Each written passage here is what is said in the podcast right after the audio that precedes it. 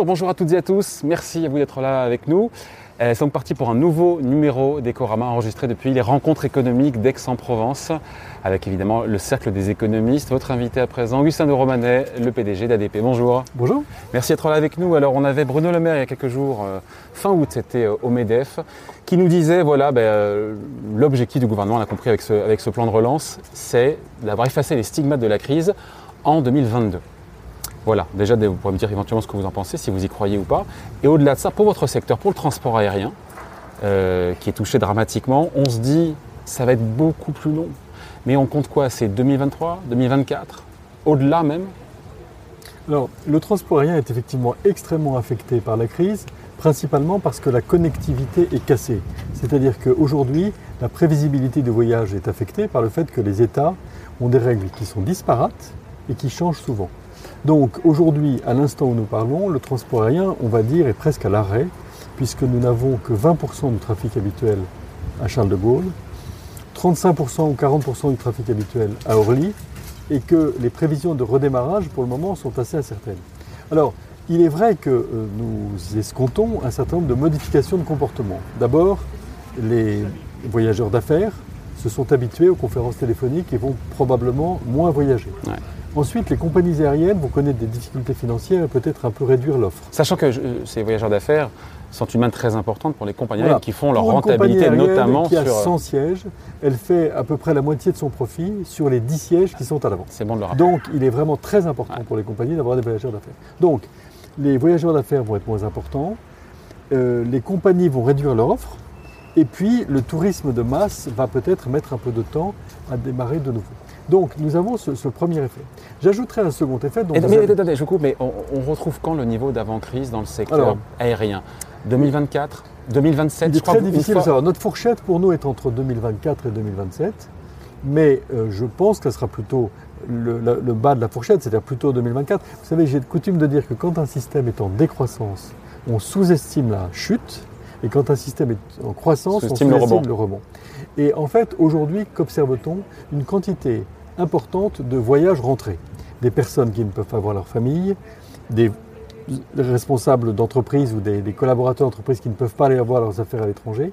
Et donc, je pense que ce stock de voyages rentrés, même si le voyage n'est pas un bien stockable, mais le besoin de voyage va de nouveau s'exprimer. Le, le, redémarrage, je pense, je ne sais pas si ce sera 2024, 25, 26 ou 27. Pour les longs courriers, ça sera plutôt plus tard. Voilà.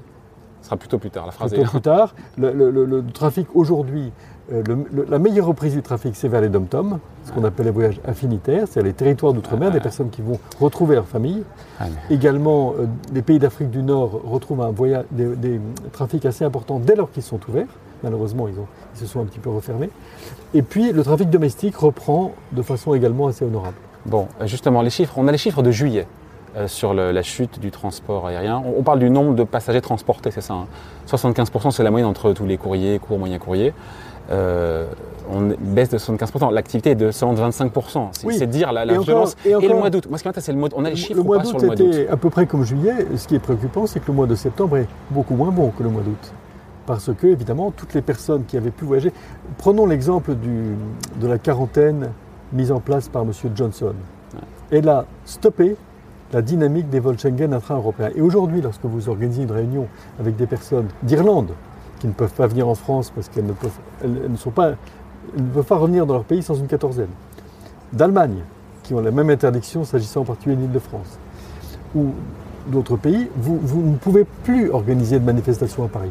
Donc il faut chercher le pays européen qui accepte tout le monde, la Suisse par exemple. Donc je vous disais qu'il y a un premier facteur de, de préoccupation pour le secteur aérien, c'est la demande qui est plus là. Et puis il y a un second facteur, il faut appeler un chat un chat. C'est une espèce de mai 68 rampant contre le transport aérien qui n'a strictement aucune rationalité. Le transport aérien, tout comme le transport ferroviaire, tout, comme le transport automobile, c'est pas écolo, ça pollue, c'est ça. Le transport en général consomme de l'énergie. L'énergie pollue quand elle est carbonée. Ça, c'est tout à fait clair. Mais l'automobile a été capable de prendre son virage hybride vers la propulsion hybride. Le transport aérien va prendre le virage de l'avion hybride. L'objectif, c'est 2035. Nous avons deux perspectives pour le transport aérien. La plus proche, c'est 2027 pour un avion hybride. Nous estimons que des avions régionaux à propulsion hybride pourront être montrés en démonstration en 2027. Et par ailleurs, il y a la nouvelle frontière de l'hydrogène. Mm. Ce qui fait que les- le transport aérien, c'est le transport par excellence du courage et de l'audace. Qui, a été, qui ont été les premiers aviateurs dans le monde? Les Français. Quelles ont été les générations qui ont accepté, en montant dans un avion, d'avoir 10 à 15% de chances de mourir et de ne pas revenir parce que le transport en avion était extrêmement dangereux à l'époque? Cette génération audacieuse et courageuse doit aujourd'hui être consternée par une génération frileuse et recroquevillée qui prend l'avion comme bouc émissaire d'une société prétendue de consommation dont il ne voudrait pas. C'est la raison pour laquelle nous allons être très attentifs au débat du Parlement qui va examiner un certain nombre de textes pour lesquels il devra se prononcer, notamment sur des idées de taxation exclusivement franco-française qui seraient d'une nature punitive dont nous estimons qu'elle n'est pas adaptée à un secteur qui est d'ores et déjà dans une crise considérable. Augustin de Romanet, euh, vous m'inquiétez un peu sur septembre. Pour le coup, septembre, moi je pensais que ça reprenait. Non. Et, et votre, euh, en fin d'année, vous espériez être à 65-70% de votre activité normale. On n'en prend pas le chemin au En fin vu- d'année- en- au- dès le mois de mars, nous estimions que la, la croissance du trafic, enfin, le trafic à Paris serait 63% inférieur à celui qu'il était en 2019. Ouais. À l'époque, nous étions parmi les plus pessimistes. Et au final, on risque. Aujourd'hui, nous serons peut-être à moins 65, donc nous sommes dans les mêmes eaux relativement décevantes. Ouais, avec l'idée qu'il n'y a pas de visibilité dans les prochains mois. On- on- vous aussi, vous naviguez à vue Clément Beaune, le secrétaire d'État aux Affaires européennes, est moteur avec son collègue allemand qui préside l'Union européenne pour essayer, lors du Conseil européen de fin septembre, d'arrêter des mesures sanitaires harmonisées entre les États européens. Il est capital d'harmoniser les mesures pour donner de la visibilité aux passagers. Et j'attends beaucoup de ce Conseil euh, européen. Et donc, ça vous empêche de faire des projections sur 2021 ou Bah, vous en de- faites sans sur en 2020 parler 2021, nous, nous allons devoir proposer un budget à notre conseil d'administration et nous proposons un budget sur des bases euh, estimatives, mais relativement conservatrices. Avec une reprise évidemment du, euh, du trafic passager à deux chiffres. Alors, bien sûr, nous pensons que le trafic. Quand on a fait moins 60, Bien sûr, le trafic passager a une reprise à deux chiffres, mais encore une fois, nous n'escomptons pas retrouver en 2021 le trafic de 2019. assurément. assurément. Euh, en juin, vous tabliez, Augustin Romanet, sur une perte, enfin sur des revenus, des revenus divisés par deux en 2020. Enfin, c'est 2 milliards et demi 2 milliards et demi de revenus en moins. Vous ferez pas mieux. Aujourd'hui, on est, on est en septembre, euh, ça n'a pas bougé. Non, non, c'est. Mais c'est dire la violence. Non, mais c'est dire la violence quand on fait 5 milliards, 5 milliards de revenus. On fait 4 milliards 7 Oui, pardon, pardon d'avoir. à- Non, non, et on va perdre entre 2 milliards et 2 milliards et demi. Ce qui explique ce besoin de. Vous visez 700 suppressions de postes, sans départ contraint, il faut le rappeler, Augustin Romanet. Euh, c'est vraiment qu'il n'y a pas le choix aujourd'hui chez ADP, parce que cette baisse d'activité, peut-être qu'elle est durable. C'est vrai qu'on Alors, on a parlé choix- horizon un le- an, le mais. choix euh, que nous avons fait, euh, je, je vais être relativement peu prolixe sur ces questions sociales parce que nous sommes actuellement dans une discussion avec nos organisations syndicales. Simplement, ce qui est public et ce que je peux vous dire, c'est que nous visons à éviter les départs contraints. Oui. Nous sommes dans une je situation l'ai dit, je l'ai dit. catastrophique. Oui, vous l'avez dit. Nous sommes dans une situation catastrophique. Gatwick a supprimé 25% de ses effectifs. La solution facile pour nous, ça serait de dire on va faire des départs contraints et choisir les personnes qui vont partir et les obliger à partir. Nous avons fait un choix différent qui est de proposer à nos organisations, syndicales un choix difficile de la solidarité. C'est-à-dire que l'ensemble des agents d'aéroports de Paris, du groupe ADP, acceptent de couper leur rémunération pour un montant à déterminer, à commencer par votre serviteur. Et en contrepartie de, cette réduction De rémunération, je ne vais pas vous donner le chiffre parce que ça pourrait donner le sentiment au syndicat que je veux, je veux négocier. Mais c'est un pourcentage qui Un chiffre, de- deux chiffres. inférieur à deux chiffres et en tout état de cause, de façon pérenne, euh, probablement pas plus de 4%. Mais l'objectif, c'est qu'en contrepartie de cet effort de solidarité, il n'y ait pas de départ contraint. C'est-à-dire que ça soit uniquement Ouais. Une rupture conventionnelle collective. Je ne sais pas si nous y arriverons, et à vrai dire, euh, euh, euh, il est impossible de le dire aujourd'hui, mais nous avons fait ce choix difficile de passer par cette négociation plus complexe, avec l'espoir que. Mais c'est euh, pas ça qui, coup, pardon, c'est pas ça qui remettra ADP à flot. Alors si, si, Ah, nous- alors, si pardon, nous arrivons, faut se poser la question. non, mais si euh, nous arrivons à avoir euh, un- des économies structurelles et conjoncturelles sur la masse salariale, si nous arrivons à avoir un certain nombre de départs anticipés par rapport aux personnes qui auraient pris leur retraite.